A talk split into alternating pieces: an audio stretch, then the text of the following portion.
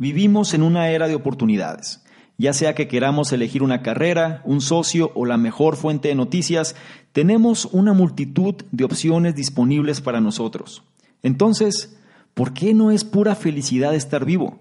¿Por qué tantos de nosotros estamos estresados e insatisfechos? Después de todo, deberíamos tener todo lo que queremos. Bueno, es porque estamos tratando de hacerlo todo. Tenemos tantas opciones abiertas que terminamos concentrándonos en todas estas opciones y oportunidades todo el tiempo. En resumen, nos estamos extendiendo demasiado y nos estamos quemando. Entonces, ¿qué podemos hacer en su lugar? Si quieres descubrir la respuesta, te invito a que te quedes y analices lo que traigo a continuación. Hola, ¿qué tal? ¿Cómo estás? Soy Salvador Mingo y te doy la bienvenida a este espacio que hemos denominado el conocimiento experto, el podcast que hemos creado especialmente para personas como tú, personas interesadas en su formación, desarrollo y crecimiento personal. Nos enfocamos en generar los análisis de los mejores libros que pueden ayudarte a este propósito, donde hablamos de diversos temas como emprendimiento, inteligencia social, inteligencia emocional, ventas, desarrollo personal, negocios, comunicación, filosofía de la riqueza, marketing, entre otros. Y no solo eso, sino además hemos incorporado cápsulas de información donde en pocos minutos hacemos la reflexión sobre un tema de interés. Te aseguro que incorporando esto a tu vida, tu contexto personal y financiero cambiará. Soy Salvador Mingo y listo, vamos a empezar. ¿Qué tal? Muy buenos días, buenas tardes, buenas noches, independientemente de la hora en la que estés analizando esta información. Es un placer para mí que pases parte de tu tiempo en tu propia formación, en que seas una mejor versión respecto a quien fuiste el día anterior. Y ahora vamos a retomar un libro que es un caso especial, ¿ok? Puse una encuesta con la comunidad que sigue precisamente el programa porque tengo algunos libros que yo sé que el análisis que se hizo previamente de ellos no les hace verdadera justicia. Y este libro es uno de ellos. Hace ya algunos meses, creo que ya más de un año, incluso ya hace bastante tiempo, sin entrar en detalles, hice el análisis de este libro que se llama El sutil arte que te importe un carajo. Sin embargo, debido también al feedback y también sabiendo que quedó algo pendiente por hacer o por lo menos creo que se podría o se pudo haber explotado mejor, puse esta inquietud con la audiencia precisamente para generar una segunda versión. Y vamos a aprovechar precisamente que este libro ya está en su segunda edición o una nueva edición más propiamente dicho y vamos a generar un nuevo análisis. Es decir, es la nueva edición o el análisis de la nueva edición del libro El sutil arte que te importe un carajo. Ahora, entrando ya directamente sobre el tema, en este análisis va o nos va a ayudar más bien a descubrir lo que es importante para nosotros y principalmente cómo podemos concentrarnos en hacerlo. La cuestión es que si nosotros no definimos lo que es importante, precisamente vamos a estar perdiendo la mayor parte de nuestro tiempo. Y lo más importante de todo es que una vez que encontremos los elementos importantes, es decir, los elementos críticos, todo lo demás nos debería importar un carajo en términos de lo que este libro demanda. Este análisis te va a ayudar a descubrir que pocas cosas, o más bien que pocas son las cosas lo suficientemente importantes a las que deberíamos realmente dedicar la atención. En este análisis también vas a descubrir aspectos importantes como por qué no deberías compararte con el grupo Metallica, que la crítica es la clave para tener la razón y por qué la muerte debería ser el final para todos nosotros, pero bajo un sentido mucho más metafórico. Vamos a analizar precisamente a qué se refiere. La edición que vamos a revisar es la que se liberó en septiembre de 2018. Como te dije previamente, es una segunda edición o una nueva edición del libro y su autor es Mark Manson. ¿Quién es él? Bueno, él es un blogger, autor y emprendedor. Se especializa en escribir consejos de desarrollo personal que en sus palabras dice que no apestan, es decir, es disruptivo en el tema. Su sitio web, markmanson.net, es leído por más de 2 millones de personas cada mes. Vive en la ciudad de Nueva York y este libro en particular ha sido bestseller en varios, bueno, en varias plataformas distintas, incluyendo no nada más en la parte escrita, sino también en la versión de audio. En Audible, este libro ha estado en primer lugar, o estuvo en primer lugar durante varios meses, y es un libro que se ha vendido creo que aproximadamente 6 millones de copias o alrededor de esa cantidad. Creo que vale la pena, sobre todo, profundizar esta nueva edición de este libro, sobre todo si tú analizaste la versión previa. Te pido que por favor revises esta nueva versión y compares y analices si podemos hacerle justicia real a este libro. Espero, haré mi mejor esfuerzo para que eso pase. Como me gusta decirte, trata de tomar nota en cada uno de los puntos y si no, por lo menos analízalos con atención y trata de incorporar aquel o aquellos que mejor resuenen contigo, sobre todo para qué? Para que seas una mejor versión. Habiendo hecho lo anterior, empezamos con el primero de los puntos, que dice, lo que sea que hagas en la vida será una lucha por lo que debes encontrar la lucha adecuada para ti. ¿Quieres, o más bien, qué es lo que realmente quieres de la vida? En otras palabras, ¿cuál es tu objetivo final? El logro que deseas escribir en tu lápida. No es una pregunta tan fácil de responder, ¿verdad? Claro, muchos de nosotros afirmaremos que queremos felicidad, una familia amorosa y un trabajo que disfrutemos, pero estas son ambiciones bastante vagas y las ambiciones vagas son problemáticas porque no te empujarán a luchar por el éxito. Desafortunadamente, si quieres llegar a cualquier parte de la vida, tendrás que luchar. Lograr tus objetivos requerirá mucho trabajo y mucha perseverancia.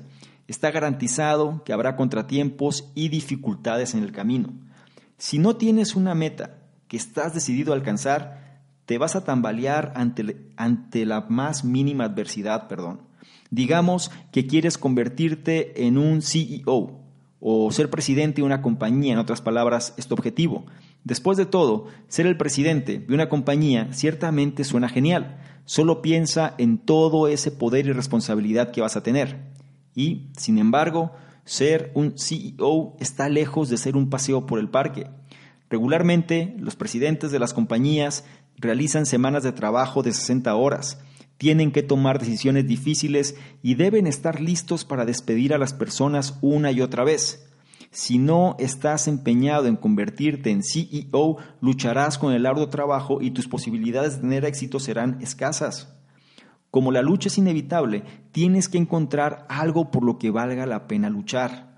Tienes que identificar lo que realmente disfrutas hacer.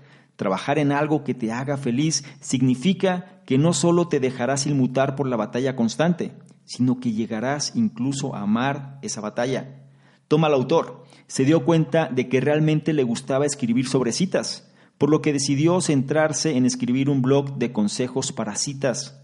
Al principio fue un desafío, pero como amaba lo que hacía, prosperó ante la adversidad. Finalmente, la lucha valió la pena. El blog obtuvo cientos de miles de suscriptores y pagó más que suficiente para que el autor lo convirtiera en su trabajo a tiempo completo. No tiene sentido buscar una vida fácil sin adversidades.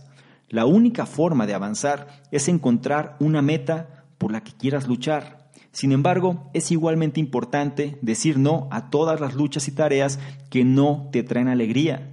Sé directo, y deja de perseguir las cosas de la vida que no te hacen feliz. Concéntrate en las pocas cosas buenas y haz que lo demás te importe un carajo. No olvides la enseñanza de este punto. Lo que sea que hagas en la vida será una lucha, por lo que debes encontrar la lucha adecuada para ti. Teniendo este conocimiento, ahora pasamos al punto 2, que dice, el sufrimiento puede conducir a grandes cosas, pero si no tienes los valores correctos, nunca serás feliz. Analiza esto con atención. Los mejores ejemplos de éxito a través de la lucha se pueden encontrar en el mundo del arte. Después de todo, tendemos a imaginar al artista por excelencia como pobre y poco apreciado, alguien que se niega a ceder hasta que se reconozca su genio. Y este estereotipo es en realidad más preciso de lo que imaginas. Considera al guitarrista Dave Mustaine. En 1983, Mustaine fue expulsado de su banda cuando estaban en la cúspide de la fama. Furioso por el rechazo, Mustaine se decidió a mostrar a sus antiguos compañeros de la banda lo equivocados que habían estado. Durante dos años trabajó sin descanso para mejorar sus habilidades y encontrar a los músicos para hacer una banda aún mejor. La banda que formó fue Megadeth, una banda muy popular que vendió más de 25 millones de discos. Sin embargo, a pesar del éxito de Megadeth, Mustaine todavía no estaba contento. Continuó juzgando su éxito contra los logros de su antigua banda. Desafortunadamente para él, esta banda era metálica, uno de los actos musicales más grandes del mundo. Como se comparó con Metallica, Mustaine se consideró un fracaso, a pesar de sus obvios éxitos. La persistente infelicidad de Mustaine destaca un peligro común, medir el éxito de uno contra el éxito de los demás. Para Mustaine, la única forma de sentirse exitoso era ser más exitoso que sus ex compañeros de la banda, lo que significaba que estaba condenado a la decepción. No hace falta decir que necesitas encontrar valores más saludables para juzgar tus logros. Pete Best es un brillante ejemplo de cómo los valores correctos pueden conducir a la felicidad. Y presta atención, al igual que Dave Mustaine, Best fue expulsado de una banda al borde del estrellato. Por desgracia, para Best, este grupo resultó ser los Beatles, la banda más grande de todos los tiempos. Al ver a sus antiguos compañeros de la banda llegar a la cima, Best cayó en una profunda depresión, pero luego cambió sus valores se dio cuenta de lo que realmente quería o que lo que realmente estaba buscando en la vida era una familia amorosa y una vida hogareña feliz. Claro, él todavía quería tocar música, pero no quería que el éxito musical o la falta de él definiera su vida. Esta reorientación lo condujo a una vida feliz y plena, y Best incluso volvió a disfrutar haciendo música nuevamente, esta vez para bandas menos exitosas. Entonces, nuestros valores son más importantes que el éxito cuando se trata de la felicidad, algo que veremos en el siguiente punto. Pero me gustaría concluir o dar una moraleja ¿no? en relación a esto y me remonta también hacia el libro de Peterson, donde él menciona cómo es importante que el éxito o nuestros logros nada más pueden compararse con nuestros antiguos logros. En otras palabras, el progreso de alguien nada más se puede comparar con los avances que esta misma persona tiene porque es sobre lo que hay control. Si vamos a compararnos con alguien, más vale que sea contra nosotros mismos, nuestra versión actual con la versión anterior. Es la única forma en la cual nosotros podemos sentirnos satisfechos en relación a lo que vamos haciendo. No tenemos control sobre lo que hacen los demás, pero sí control sobre lo que nosotros podemos hacer. No olvides la enseñanza precisa de este punto, es que el sufrimiento puede conducir a grandes cosas, pero si no tiene los valores correctos, nunca serás feliz. Ahora pasamos al punto 3, que va a reafirmar mucho esta idea de felicidad. Y algo que el autor menciona viene siendo un concepto que él denomina valores de porquería. Específicamente el punto 3 dice, muchas personas tienden a centrarse en valores de porquería, por lo que es importante encontrar cuáles de ellos vale la pena creer. Y no se refiere a creer valores de porquería, sino más bien a encontrar los valores auténticos. Analiza esta información. En el punto anterior vimos que medir tu valía comparándote con los demás solo te llevará a la decepción.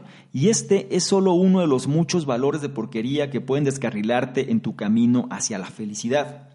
Considera el placer. Por ejemplo, muchas personas optan por hacer del placer su prioridad en la vida. Y sin embargo, Perseguir el placer por encima de todo lo demás no es saludable. De hecho, es el valor central de los drogadictos, adúlteros y glotones. La investigación ha demostrado que aquellos que consideran el placer como el mayor bien es probable que estén ansiosos y deprimidos. Otro valor de porquería es usar tu éxito material como criterio para tu vida, ya sea que anheles un automóvil más grande que el de tu vecino o que muestres tu nuevo Rolex este valor es increíblemente común y probablemente lo hayas comprado en algún momento, pero no conduce a un mejor bienestar.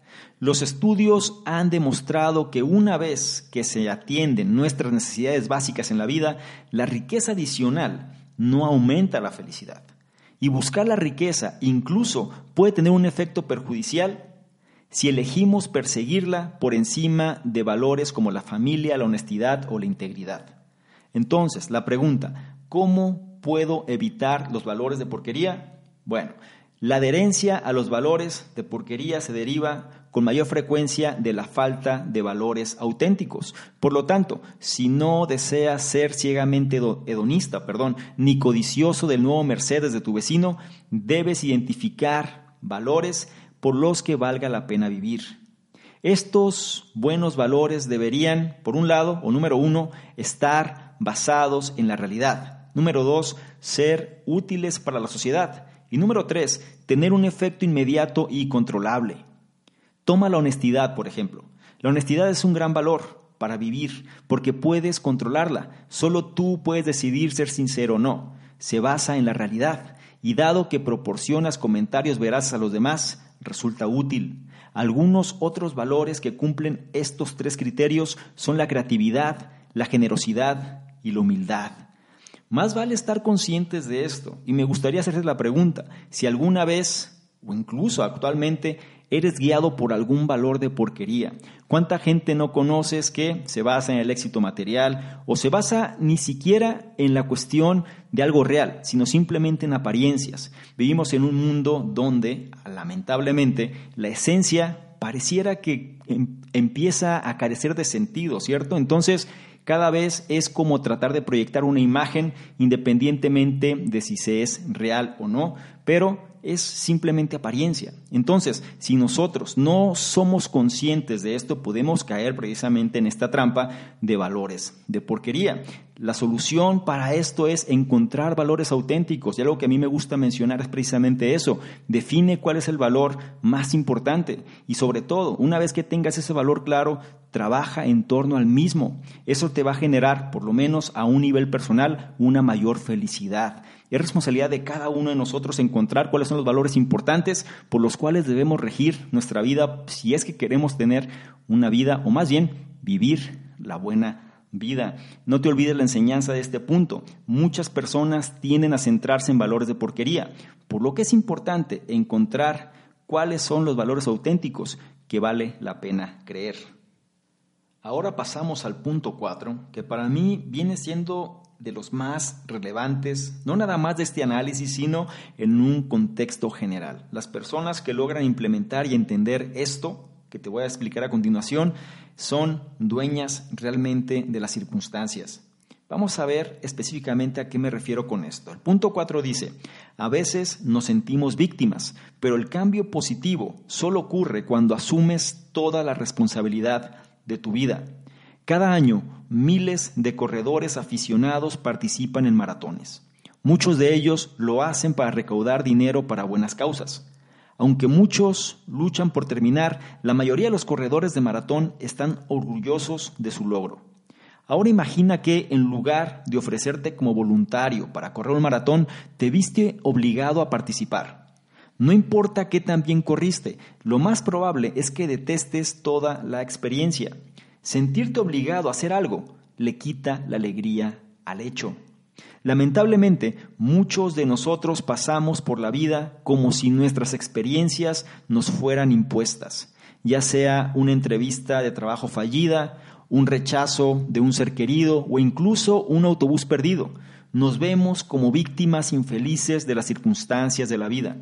Veamos un ejemplo extremo de este fenómeno. William James nació en una familia rica y privilegiada en los Estados Unidos del siglo XIX. Sufriendo de problemas de salud, a menudo experimentaba episodios de vómitos y espasmos en la espalda. Su primer sueño era convertirse en pintor, pero luchó por dejar su huella y su padre constantemente se burló de su falta de talento. Entonces decidió seguir una carrera en medicina y luego abandonó la escuela de medicina. Mal e infeliz, sin apoyo familiar ni trabajo, James consideró el suicidio pero luego leyó sobre el trabajo del filósofo Charles Peirce. El argumento central de Peirce fue que todos deberían asumir el 100% de la responsabilidad de su propia vida, un mensaje que conmovió profundamente a James. James se dio cuenta de que su miseria provenía de su creencia de que era víctima de influencias externas ya sea por su enfermedad o por las críticas de su padre, atribuyó su situación a las cosas que no podía controlar, y esto lo hizo sentirse impotente. Se dio cuenta de que era responsable de su vida y sus acciones, y fortalecido con este pensamiento comenzó de nuevo. Después de años de arduo trabajo, James se convirtió en pionero de la psicología estadounidense. Entonces, si alguna vez te sientes como una víctima, recuerda a William James e intenta asumir la responsabilidad de tu propia vida. Imagina que te deja tu pareja Sería demasiado fácil culpar a tu examado por ser cruel e indiferente, pero sería más prudente ver cómo fuiste responsable del fracaso de la relación. Tal vez descuidaste tu parte justa del trabajo doméstico o tal vez no apoyaste las ambiciones de tu pareja. Al darte cuenta y trabajar en tus errores, puedes evitarlos en el futuro. Solo entonces puedes vivir una vida mejor y más feliz. Y aquí podemos cerrar prácticamente la enseñanza de este punto con el hecho de que somos, o más bien, es nuestra responsabilidad ser 100% conscientes de nuestra propia vida. En otras palabras, nuestros actos. Debemos asumir 100% de la responsabilidad de nuestra propia vida. Eso cambia las reglas del juego. En lugar de ser víctimas, en lugar de culpar al entorno, en lugar de decir es que yo hago todo bien, pero todo lo demás está en mi contra, o la gente no me apoya, o no me dieron lo que estaba buscando, o me vieron la cara, etcétera. Al final son consecuencias de acciones que hacemos. Nosotros damos la pauta para que ciertas cosas sucedan y depende de la reacción sobre esas cosas lo que determina muchas veces el destino que tenemos. Entonces no olvides, la enseñanza central de este punto es, a veces nos sentimos víctimas, pero el cambio positivo solo ocurre cuando asumes toda la responsabilidad de tu vida. Habiendo dicho lo anterior, ahora pasamos al punto 5 que toca un tema que viene siendo trascendental también y sobre todo muchas veces no estamos conscientes de ello. El punto 5 habla sobre la identidad. Específicamente dice, a menudo huimos cuando nuestra identidad se ve amenazada, pero el budismo puede ayudar. Imagínate esto, tú eres un gerente senior en una empresa grande e ilustre. Te gusta tu trabajo y la compensación. Tienes un buen auto, ropa elegante y el respeto de tus colegas. Sobre todo, te encanta ser un gerente senior. Ser un gerente senior es quien eres. Ahora, imagina que tienes la oportunidad de llegar a la cima. Sin embargo, la oportunidad no está exenta de riesgos sustanciales. Si no lo logras perfectamente, lo perderás todo. El trabajo, el automóvil, el respeto y lo más importante, tu identidad. La pregunta, ¿te arriesgarías? La gran mayoría de las personas no lo harían, es decir, no se arriesgarían. Esto es el resultado de lo que el autor llama la ley de evitación de Manson, la tendencia a huir de cualquier cosa que amenace nuestra identidad. Aunque evitar riesgos importantes, como el descrito anteriormente, puede parecer prudente, nuestra desesperación por proteger nuestra identidad a menudo es más un obstáculo que una ayuda. Por ejemplo, muchos artistas y escritores aficionados se niegan a publicitar o vender su trabajo están aterrorizados de que si muestran su arte o escritura a nadie les gustaría. Intentar y fracasar destruiría su identidad, una identidad que se ha construido en torno a la posibilidad de convertirse en un gran artista, así que nunca lo intentan en absoluto. Afortunadamente hay una manera de moderar los aspectos negativos de la ley de evitación de Manson, practicar el budismo. El budismo enseña que la identidad es una ilusión. Cualesquiera que sean las etiquetas que te des, rico, pobre, feliz, triste, exitoso, un fracaso, son meramente construcciones mentales. Simplemente no son reales, por lo que no debemos dejar que dicten nuestras vidas. Por lo tanto, debes aprender a dejar de lado tu identidad.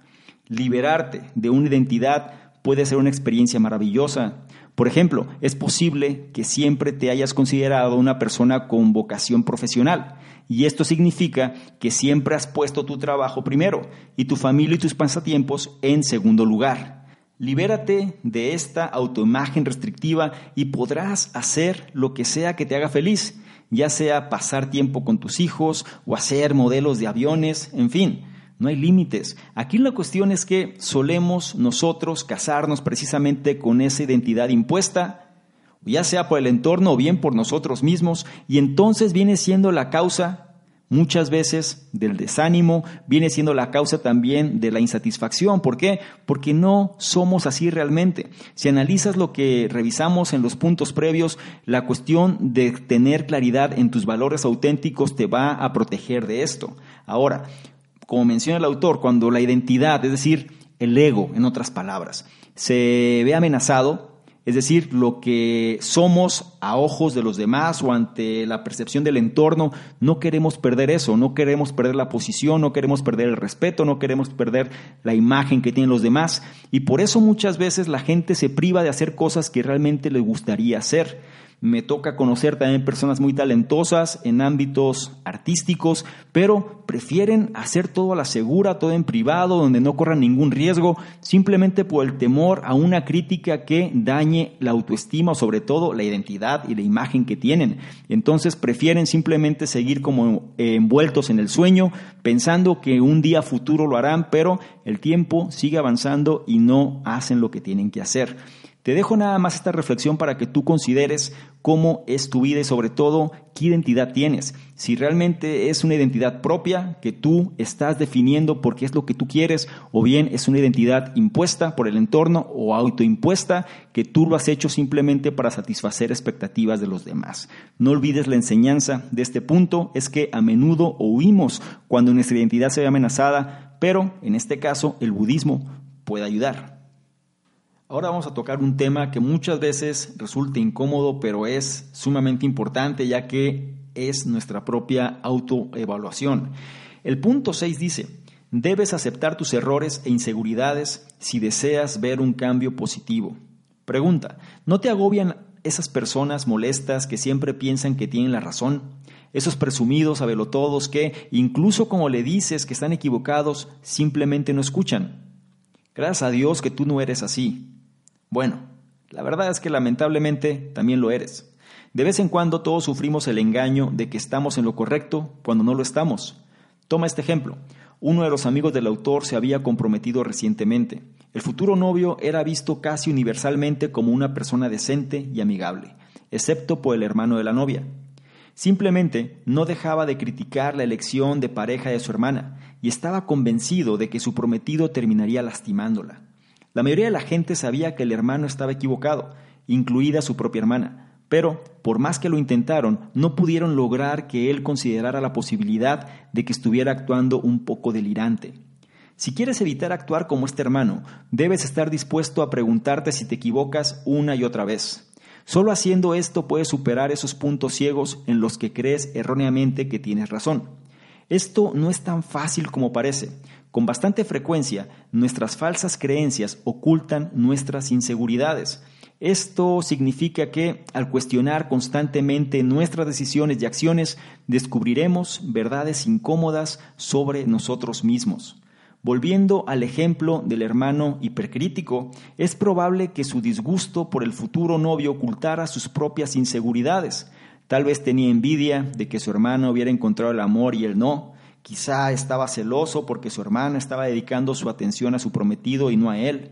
Incluso podría haber estado enojado porque su hermana prestó poca atención a lo que él quería. Cualquiera que sea la razón, fue más fácil para él hacer ciegamente suposiciones falaces que lidiar con sus propias inseguridades. Afortunadamente, no tienes que caer en la misma trampa. Al estar listo para cuestionar tus creencias y enfrentar tus inseguridades, puedes comportarte de una manera más saludable y feliz. No olvides la enseñanza de este punto. Debes aceptar tus errores e inseguridades si deseas ver un cambio positivo. Ahora vamos a entrar en un tema un poco delicado porque hay que ser eclécticos en esto que les voy a comentar. Independientemente de su sistema de creencias, traten de tomar esto de la mejor manera posible, sobre todo adaptándolo a su situación actual. ¿ok? El punto 7 habla sobre el amor. Específicamente dice, el amor romántico puede ser destructivo a menos que aprendamos a controlarlo. Romeo y Julieta es quizás la historia de amor más famosa del mundo, y sin embargo apenas es feliz. Es una historia bastante caótica que involucra asesinatos, exilio y enemistades con sangre y termina con ambos amantes suicidándose. La trágica historia de esos amantes cruzados destaca el poder destructivo del amor romántico. Los estudios han demostrado que las relaciones apasionadas y románticas tienen un efecto estimulante en el cerebro similar al de la cocaína. Es decir, experimentas un subidón intenso y luego vuelves a caer. Luego buscas de nuevo el subidón, aunque no necesariamente con la misma persona. Una receta para el dolor y la angustia. En los tiempos de Shakespeare, los peligros del amor romántico eran bien conocidos. El poeta incluso pudo haber escrito a Romeo y Julieta como una crítica del deseo romántico como una pasión destructiva. Hasta el siglo XIX, la mayoría de las relaciones y los matrimonios se basaban en las habilidades respectivas de ambos cónyuges, más que en su apasionado amor mutuo. Por supuesto, las cosas son diferentes ahora. Hoy el amor romántico a menudo se considera el ideal y esto puede llevar a la angustia. Pregunta, entonces, ¿qué puedes hacer? ¿Deberías renunciar a la idea del romance por completo? No exactamente. El amor romántico puede ser insalubre o bien saludable dependiendo de si cumple con criterios específicos. El amor poco saludable ocurre cuando cada pareja usa la relación para escapar de sus problemas. Por ejemplo, pueden estar descontentos con sus vidas y por eso usan sus sentimientos el uno para el otro como una distracción. Desafortunadamente, nadie puede enmascarar problemas personales para siempre, por lo que esta evasión como pasión inevitablemente se vuelve amarga.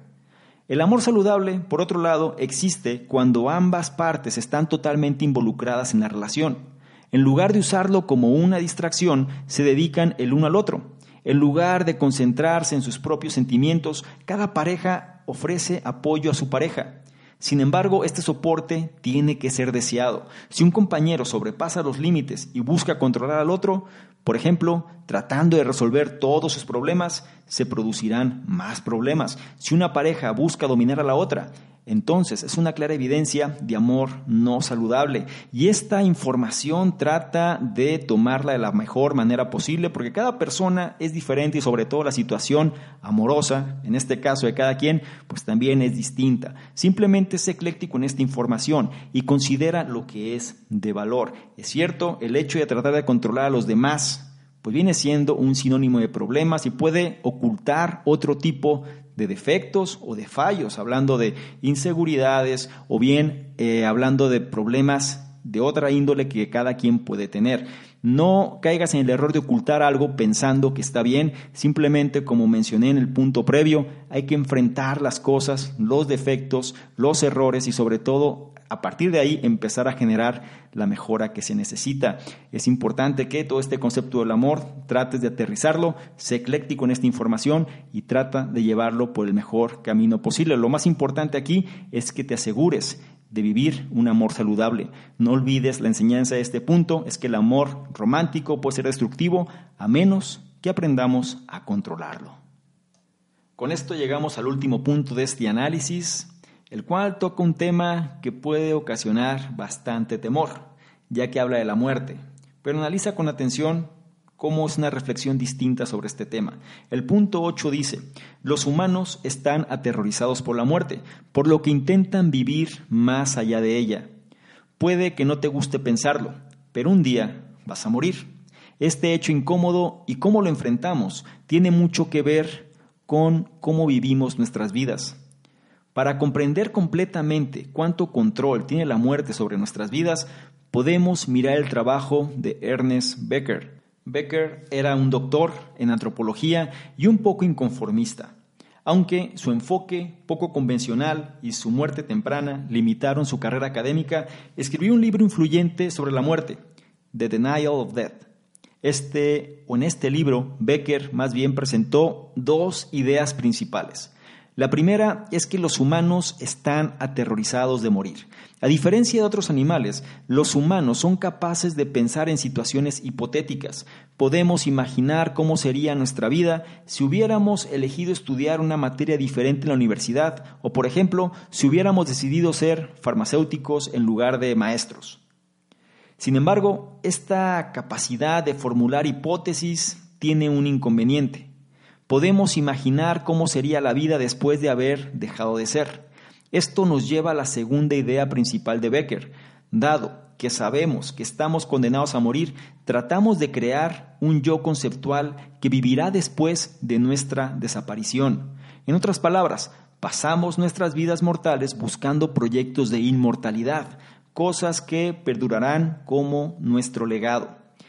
En este deseo, o más bien es este deseo el que anima a algunas personas a perseguir la fama, mientras que otras pueden intentar dejar una marca en la religión, la política o los negocios. Sin embargo, este sueño de inmortalidad causa problemas a la sociedad. El deseo de las personas de modelar el mundo, o al menos una parte de él, como mejor les parezca, ha causado guerra, destrucción y miseria. Además, no es saludable para nosotros como individuos. La urgencia desesperada de dejar una marca nos causa estrés y ansiedad. Afortunadamente hay una solución sencilla. Tenemos que dejar de luchar por la inmortalidad. Necesitamos dejar de fastidiar sobre la fama y el poder y concentrarnos en el aquí y ahora.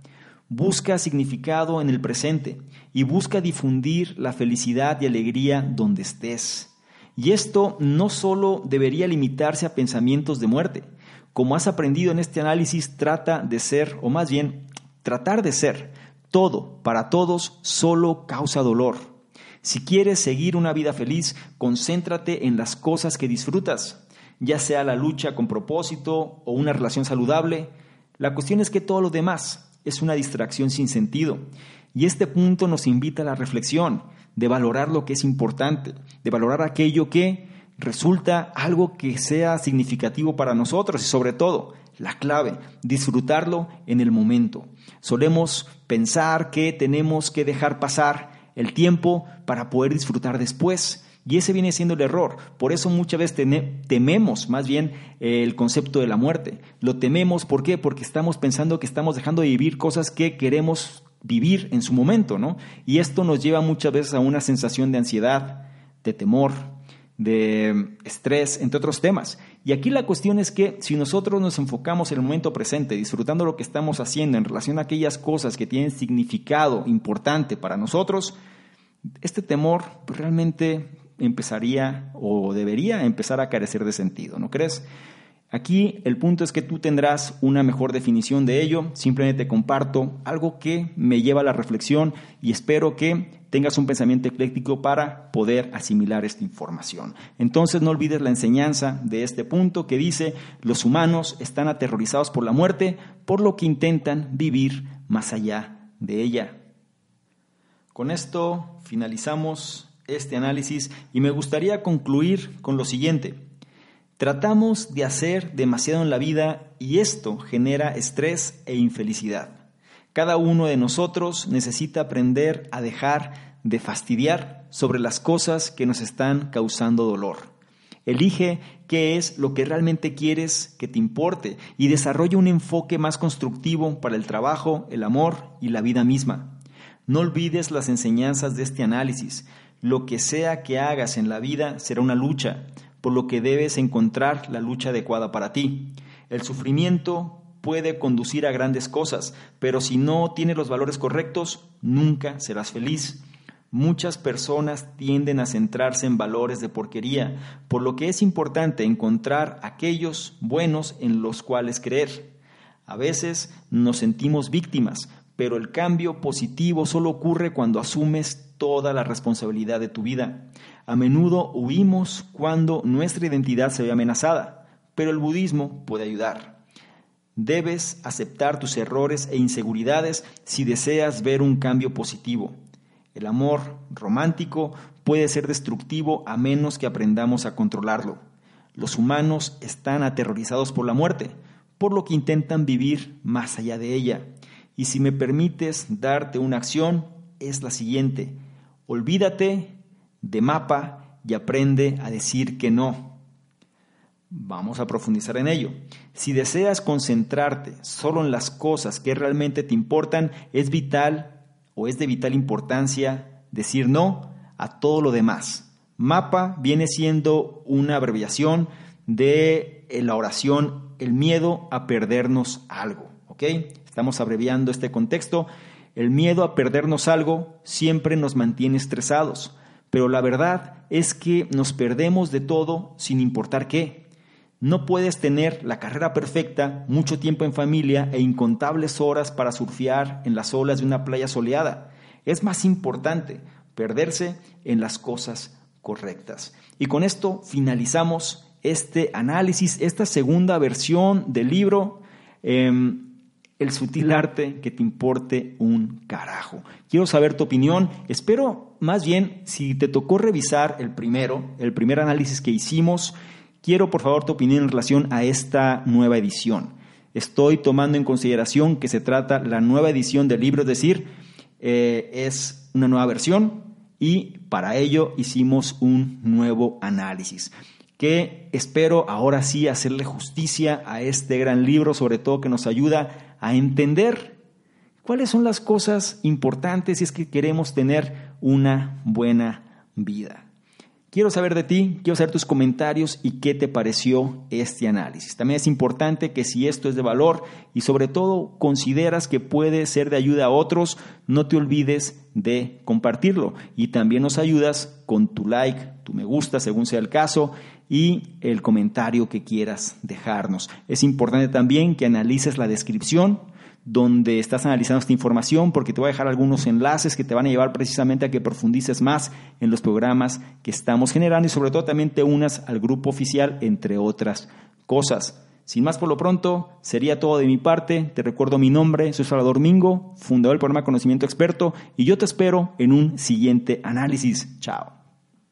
¿Quieres ganarte alguno de los bonos del programa Conocimiento Experto? Bonos tales como análisis escritos, videos, capacitaciones masterclass, incluso estrategias de apalancamiento de capital, negocios por internet, sistemas de afiliados, branding personal, en fin, todo lo que necesitas tanto para hacer crecer tu negocio o emprendimiento, así como tu desarrollo personal. Si es así, esto es lo que requiero que hagas. Número uno, regístrate al podcast, ya sea que estés en iTunes, iBox o cualquier otro. Y número dos, deja un comentario que nos ayude a mejorar y aporte valor a la comunidad. Si es así, nosotros de manera aleatoria vamos a escoger cuál de ellos es merecedor de los bonos. Entre más participes, es un hecho que más vas a recibir.